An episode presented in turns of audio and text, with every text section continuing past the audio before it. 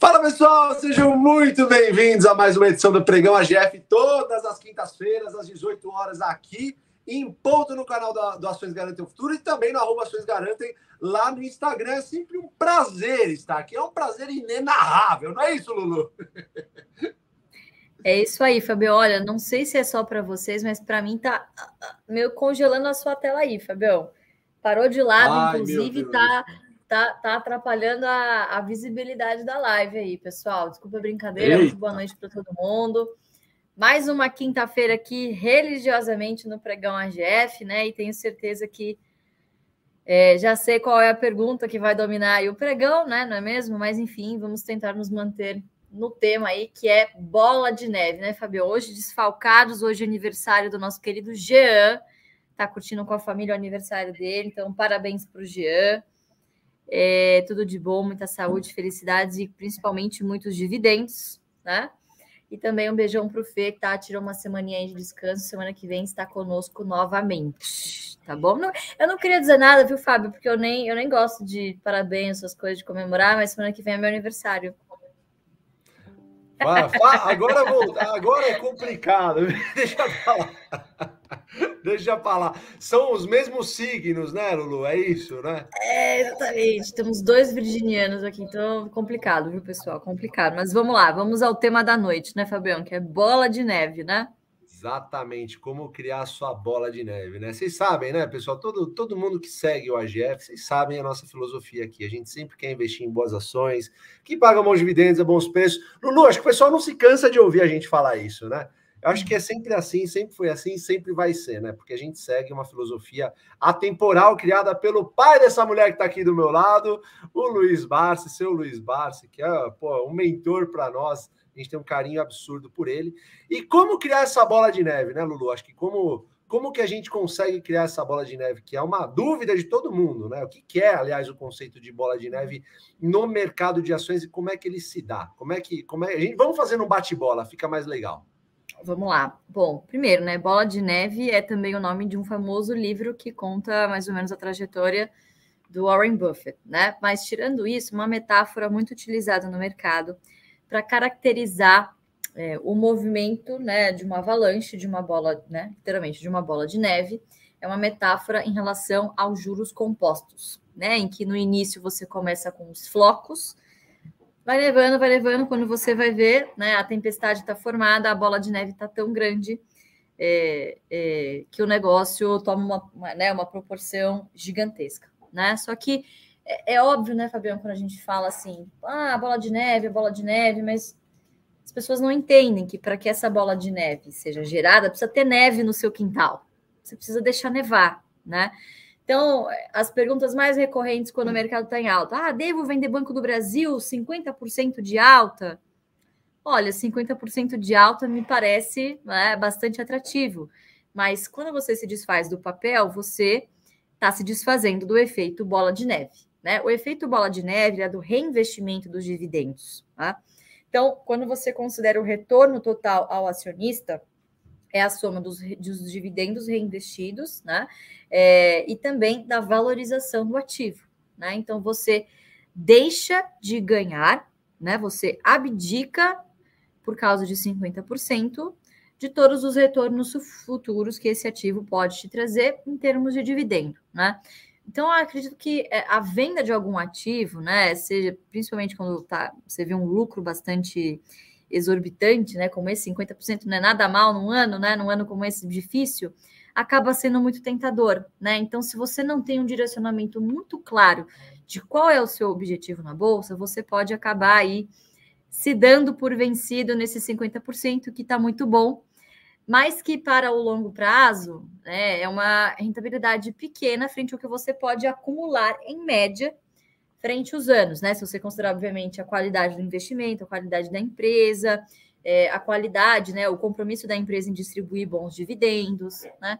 Então, são tudo trade-offs. Se você comprou um papel e o seu objetivo era sair com X lucro, né? Ou você já está satisfeito com aquele investimento, ok, aí você vende águas passadas, comprou, vendeu. Agora, se você se propõe a montar uma posição, e, por exemplo, o Fábio tá, fala de Banco do Brasil há uns dois anos, né, Fabio? O Fabião tem uma aposta aqui com um amigo nosso que Banco do Brasil vai chegar, no, não vou falar, vai chegar num preço legal aí.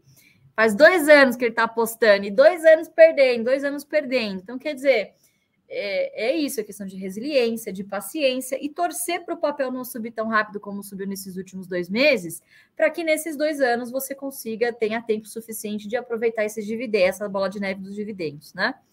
Então, quando você se propõe, né, Fabião, a fazer uma coisa, seguir uma linha de pensamento, você acaba não se contentando com apenas 50%, com apenas 100%, né? A gente fala apenas, claro, porque assim, a gente vê é, movimentos como esse no acumulado tão importantes quanto é, na valorização do ativo. Então, vamos dar um exemplo aqui é, básico. Quem comprou e manteve, por exemplo, a Petrobras da época da é, não precisa ir muito longe, não precisa nem ser na pandemia, mas quem comprou no ano passado, por exemplo, eu comprei na pandemia, comprei um pouquinho no passado e mantive, eu não comprei mais. É, e mantive Petrobras, e tá lá. Tô com quase, sei lá, 70%, 80% de lucro.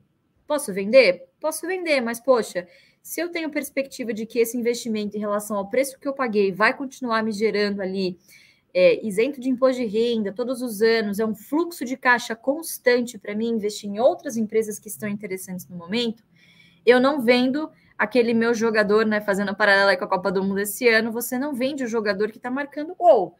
Você procura vender aquele jogador que não está rendendo tanto, que você não vê tanta perspectiva para o futuro, ou que já está ali numa fase muito madura é, do time e não está rendendo mais. Ah, enfim, né? Futebol não é, não é muito meu forte, mas acho que vocês entenderam o que eu quis dizer, né? Então, enfim, tudo depende muito do que você se propõe quando está na bolsa, né, Fabião? E aí você começa a olhar esses ganhos da sua carteira como uma, uma consequência natural, né? Não como Exatamente. um objetivo. Exatamente, Lu. Eu acho que você, explicou muito bem esse efeito do, da bola de neve, né? E eu fico pensando sempre o que, que seu pai faria, por exemplo, se ele visse uma ação como a Unipar, que ele, compra, ele comprava desde 2004, se eu não me engano. Logo quando eu entrei na bolsa, entrei e comprei a Unipar justamente por conta dele, obviamente, né? Mas eu fico imaginando, imagina se ele vendesse a Unipar quando ela atingisse, sei lá, 30, 40% de alta. Imagina o tanto que ele teria perdido, né, Lu, deixado de ganhar, né, em função de ter especulado, né? Eu acho que é, é, é o, o, quesito de você se aliar nessas boas empresas e permanecer com elas, quem sabe por, long, por, por longuíssimos anos, quem sabe para a vida inteira, por exemplo, isso pode te dar muito mais do que 100, 200%. Isso pode fazer com que seus boletos sejam pagos através dos dividendos e também através do crescimento dessas empresas. Não é isso, Lu? As empresas são organismos vivos, pessoal. As empresas elas não ficam paradas lá. Tem muita gente que fala, chega para mim, Lu, e fala assim: pô, mas vocês não estão vendo? Não, acho que com certeza já chegou isso no seu Instagram também. Não tenho a menor dúvida que chegou isso para vocês. Vocês não têm medo de geração de energia solar na casa das pessoas? Será que isso não pode acabar com as empresas de geração de energia? Pessoal, as empresas de geração de energia, elas sabem disso, elas se preparam para isso. Os bancões também, ah, tá vindo banco digital agora. Vocês não, vocês não, vocês acreditam mesmo que o banco tá vendo o que está acontecendo e está parado? Não, as empresas elas elas, elas continuam crescendo com o passar do tempo. As boas empresas, é, as boas empresas, elas se preparam para isso, elas se reforçam, elas se munem contra isso justamente para continuar gerando valor ao seu acionista. Quando você fala para mim do, do negócio do, do, Banco do Brasil, eu estou há três anos comprando o Banco do Brasil, parei agora nessa alta, você sabe disso apostei com o Joãozinho e ele vai perder, ele sabe disso também.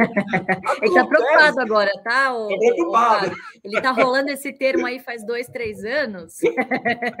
vai, ser, vai ser exercido agora, hein? Ele tá preocupado. Não, é... acontece, acontece, que ele, falou assim para mim, ele falou, é, você tá três anos perdendo, mas... Aí eu falei, bom, o ano que eu ganhar, eu vou ser um gênio, você vai ver. Enfim, mas a, a, questão, pessoal, é quanto você aguenta levar porrada na bolsa. E essa porrada significa ver suas ações flutuarem para baixo, mas manter, mantendo, obviamente, a sua postura de comprador e de parceiro dessas empresas, que é o que seu pai sempre defende, não é isso, Lu? É isso aí, Fabião. Tem uma pergunta muito interessante aqui, inclusive, que é. Ah, peraí, deixa eu ver se eu consigo pegar aqui. Eu fiz o favor de tirar o óculos. Jean, excelente pergunta. Inclusive, um beijo para o Jean de novo aqui do EGF, que faz aniversário hoje. Ações com dividendos trimestrais ao invés de anuais aceleram a formação da bola de neve? Jean, excelente pergunta. Eu acho que empresas que pagam trimestralmente te dão aquela sensação psicológica de você ver pingar mais vezes na conta, né? Te falo isso porque esse é um dos grandes motivos, por exemplo, pelo qual é, boa parte dos investidores se sente encantado pelos fundos imobiliários. Às vezes não é nem pela qualidade dos ativos ou pelo fundo imobiliário em si. É pelo simples fato de que esses ativos são obrigados a pagar, é, é, costumam pagar mensalmente, né? E são levados a, a, a ter que pagar 95% de distribuição, né? De payout. É, se algum dia isso muda, né? Assim como nas empresas isso também muda, as políticas de dividendos é, também se alteram, né? É, eu não sei como ficariam esses investidores que investem só por conta desse pinga-pinga mensal, tá? Então, sim, psicologicamente você pode ter essa sensação de que te acelera a bola de neve. É, o que efetivamente acelera a bola de neve, tá? São duas coisas. Primeiro, você não deixar de aportar mensalmente, né? Com frequência, principalmente no início, pessoal. Quem está ali no primeiro, segundo, eu diria até o terceiro ano, né? Focar ali em pouquinhas empresas. Eu, eu, sempre falo três, mas vamos dizer cinco no máximo, porque hoje a gente tem bastante oportunidades no mercado, né? Até pouco tempo tínhamos bastante oportunidades no mercado.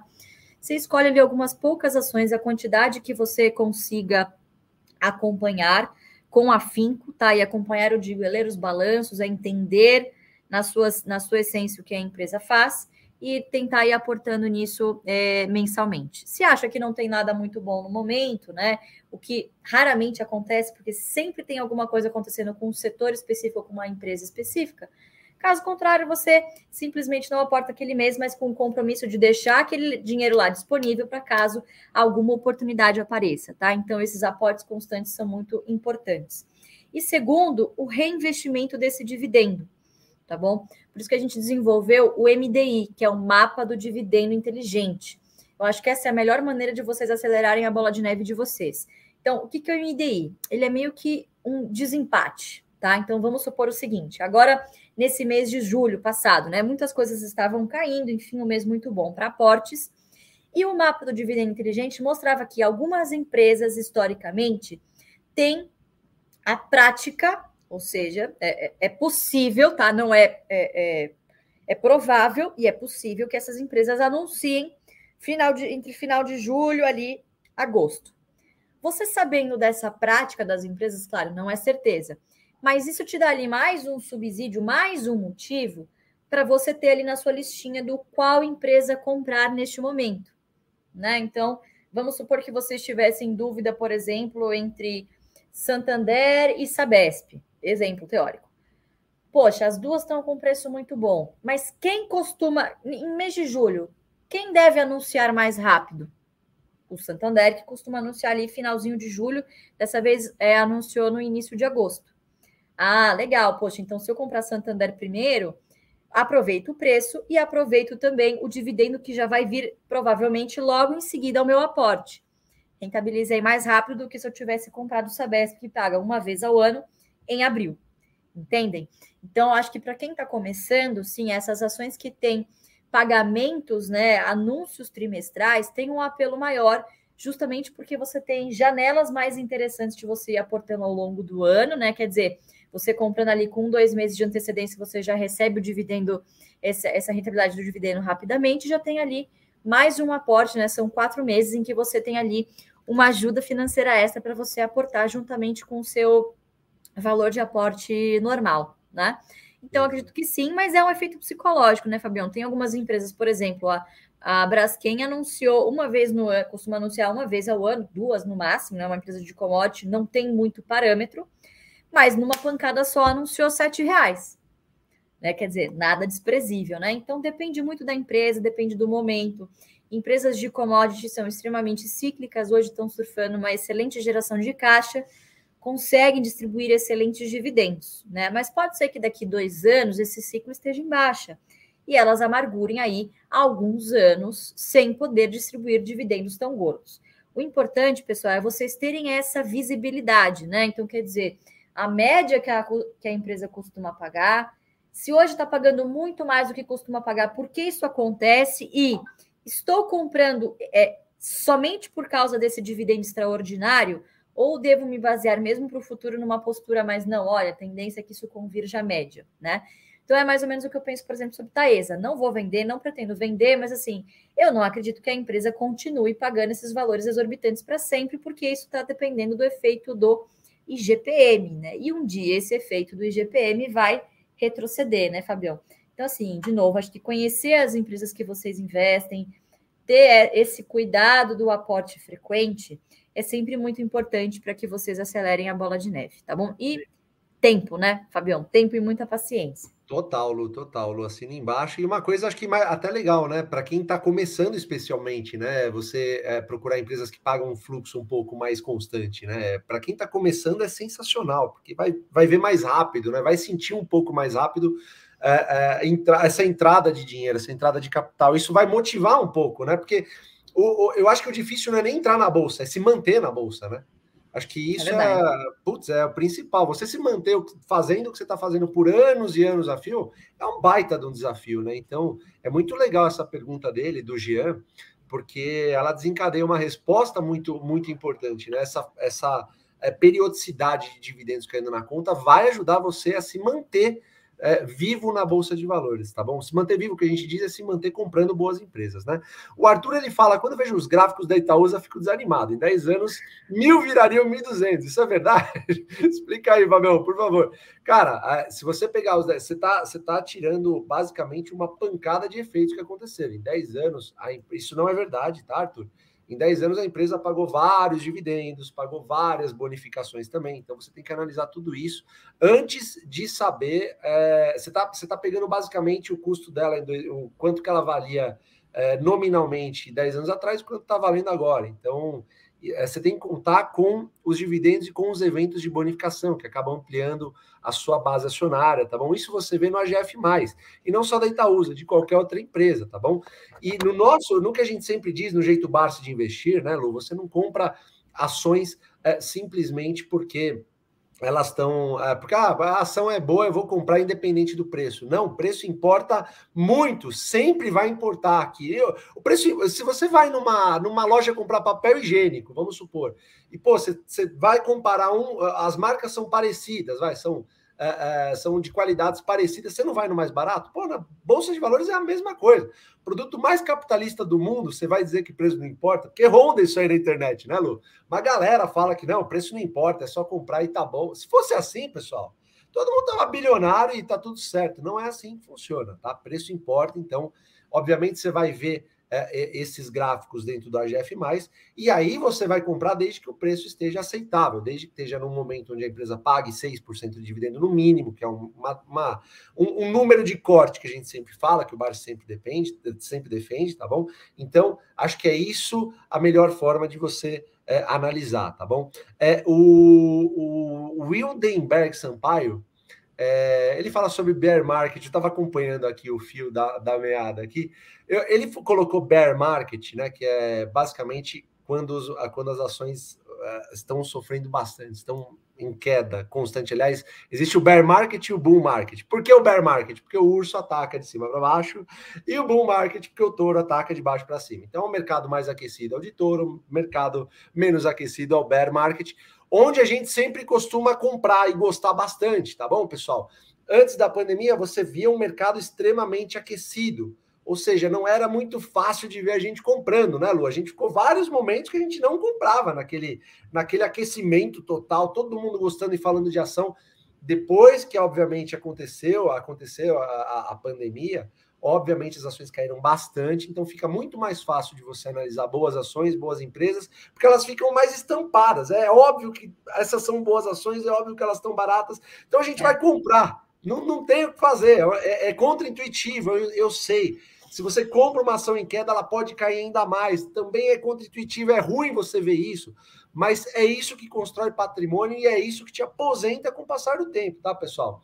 Você tem que entender que essa resiliência, essa constância, você tem que treinar, você tem que entender que ela funciona muito no mercado financeiro, tá bom, pessoal? Então, é, o bear market é uma alegria para todos nós. Obviamente que, que estamos comprando ações, né? E depende do momento. Ninguém quer um bear market, ninguém quer um, uh, quer um, um mercado em baixa em função de pandemia, óbvio que não, né, pessoal? Mas tem muita atrapalhada que acontece aí no dia a dia que acaba fazendo com que o mercado fique é, é, assim em queda e propiciando bons momentos para que a gente compre boas ações. Vai lá, Lulu. É verdade, Fabio. Eu vou só, antes de eu pegar uma outra pergunta, é, inclusive me manifestar sobre um assunto que eu sei que vocês querem saber. Deixa eu falar uma coisa. Eu peguei uma estatística muito interessante para uma aula que a gente vai gravar agora do módulo 2 do MBA, né, que é uma introdução ao velho investing. E olha só que interessante, né? É, a gente sempre fala sobre é, essa falácia de comprar na baixa e vender na alta, né? Em como as pessoas acreditam tanto nisso que, por incrível que pareça, acabam fazendo exatamente o contrário, né? Em dezembro de 2020, né, a B3 fez uma pesquisa, tá? Essa pesquisa se chama Os Fatos Reais por Trás das Decisões de Investimento. Se vocês se bem lembram, né, 2018 para 2019 começou uma trajetória de queda da das taxas de juros, e obviamente essa rentabilidade é, apática da renda fixa fez com que os brasileiros se interessassem cada vez mais pela Bolsa de Valores, que via de patamares extremamente depreciados, empresas que estavam desalavancando, enfim, empresas de muita qualidade a um preço muito, muito bom, né? com potencial de pagarem bons dividendos. 2019 até então tinha sido, antes de 2021 e 2022, tinha sido recorde absoluto de pagamento de dividendo dos bancos, por exemplo, né? E aí veio a pandemia, né, pessoal? Muita gente se alavancou, muita gente veio nesse oba-oba de 2019, agora vai, agora o Brasil 500 mil, 500 mil pontos, e Bitcoin, e ouro, e ativos alternativos, e isso e aquilo, não sei o quê. Muito otimismo com todos os ativos de risco, tá? E em março veio a pandemia. Março veio a pandemia, a gente bateu lá os 65 mil pontos, 69 mil pontos, né? Lá para o finalzinho de, de março, início de abril.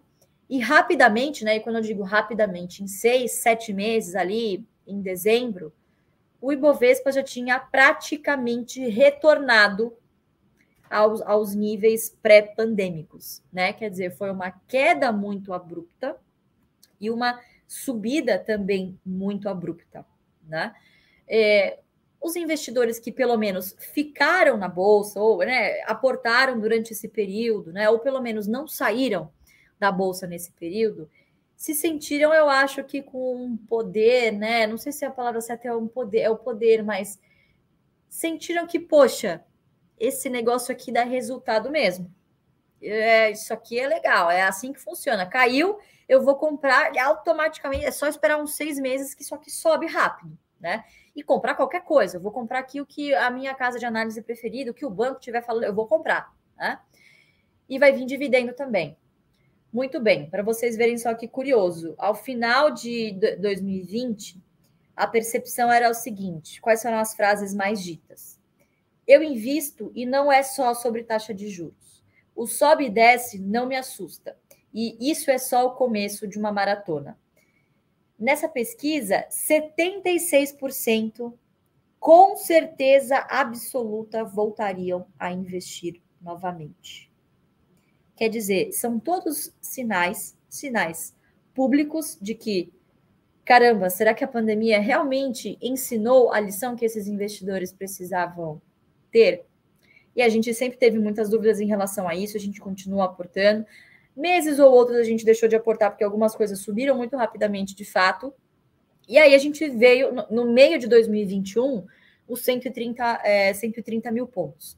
E de julho em diante, assim, ó, a escadinha, né? Até que início ali de 2022, a bolsa estava bem no negativo. E taxa de juros começou a ascender. E não teve outra, pessoal. Né? Nesse jogo é a taxa de juros que manda, ainda mais num país de rentista. Hoje, qual que é o saldo de 2022? Você tem aí 75% de variação em relação ao, ao, primeiro trimestre de 2021 de emissões de renda variável. Quer dizer, as empresas que estavam naquele boom de IPO, né, enfim, não estão fazendo mais. E segundo, indústria de fundos de investimento, né, a, a, retirada de recursos, principalmente dos FIAs, absurdamente alta. Então, quer dizer, mesmo depois de uma pandemia, o otimismo, nossa, eu sei, eu sou muito bom, eu compro qualquer coisa, eu participo de todos os IPOs, Brasil vai voar, bancão vai falir, revolução, né? Todo aquele sentimento de euforia deu lugar tão rapidamente quanto o, o, o mercado a um pessimismo sem fim. Ah, porque agora vem. Aí o pessoal descobriu que tinha eleição, que tem pesquisa, que tem ruído, que teve guerra na Rússia, que um monte de coisas que não estavam no seu script e que acontecem, que vão continuar acontecendo. Todos os anos tem algum motivo para você sair da bolsa, para você não continuar, para você esperar e aportar no mês que vem, tá?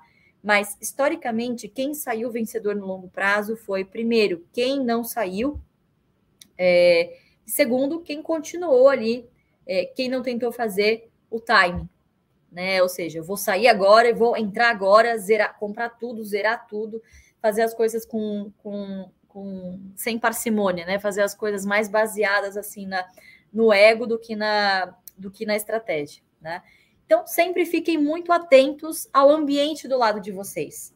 Sempre que alguém estiver falando com uma empresa, de uma empresa que é certeza absoluta que ela vai falir, tá vendo? Bem feito, você ouviu dica, tem que se ferrar mesmo.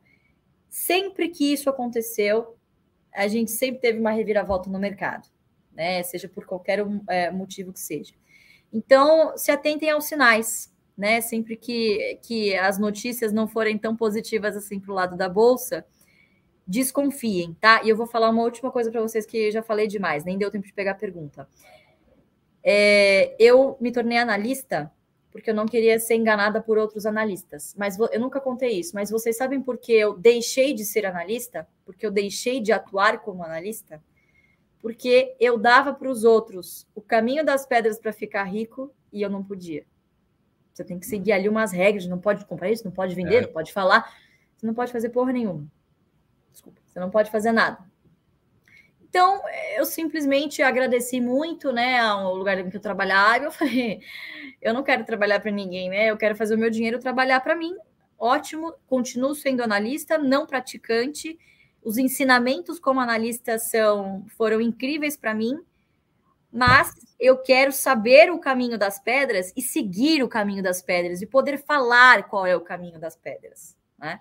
Então, a profissão, a profissão com menos skin in the game é, que eu conheço, né? Porque você fala muito, mas não pode seguir aquilo que você fala, né? E a gente só acredita aqui em quem ensina aquilo que pratica, né, Fabião? Acho que essa é a, é a mais pura mensagem quando vocês forem ler é, qualquer análise sobre é, de, de, qualquer analista, tá? Baita mensagem, né, Lu? É aquele negócio é. do skin in the game, né? No final do dia, né? A gente fala o que a gente faz no final do dia. Então, isso é, putz, sensacional. Baita mensagem mesmo.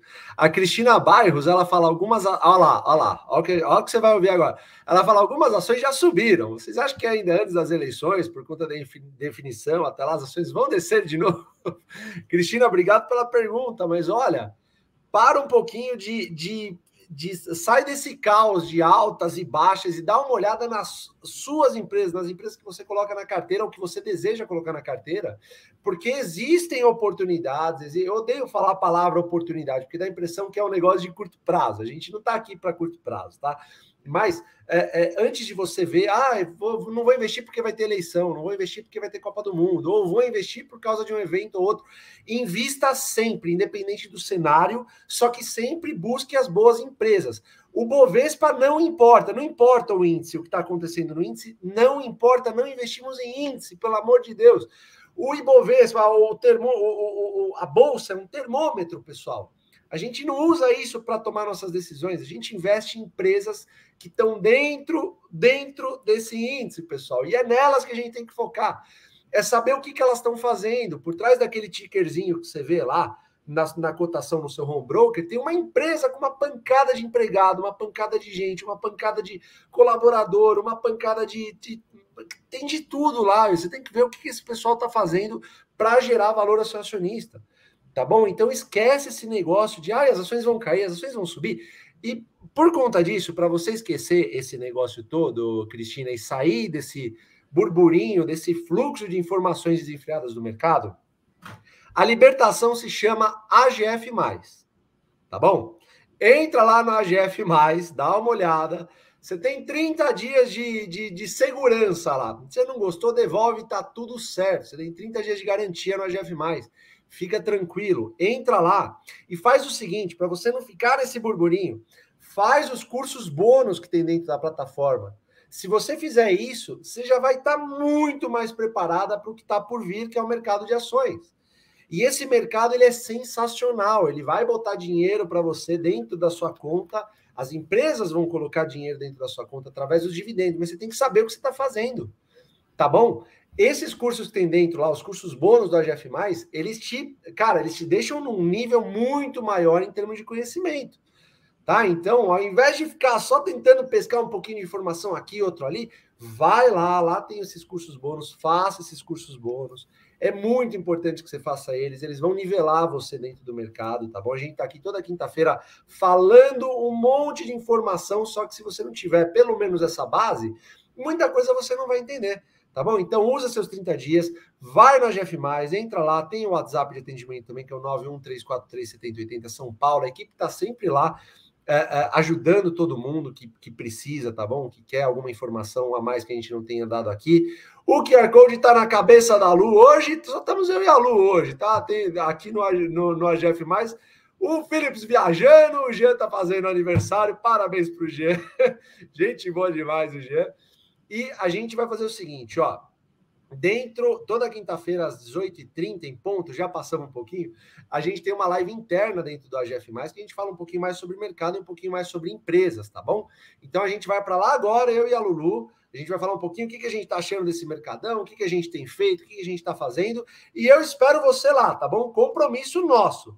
Vai lá, 30 dias de garantia, baixa o aplicativo, dá uma olhada nos cursos que tem para você ficar nivelado e vamos junto nessa jornada do mercado que é sensacional. Não é isso, Lulu?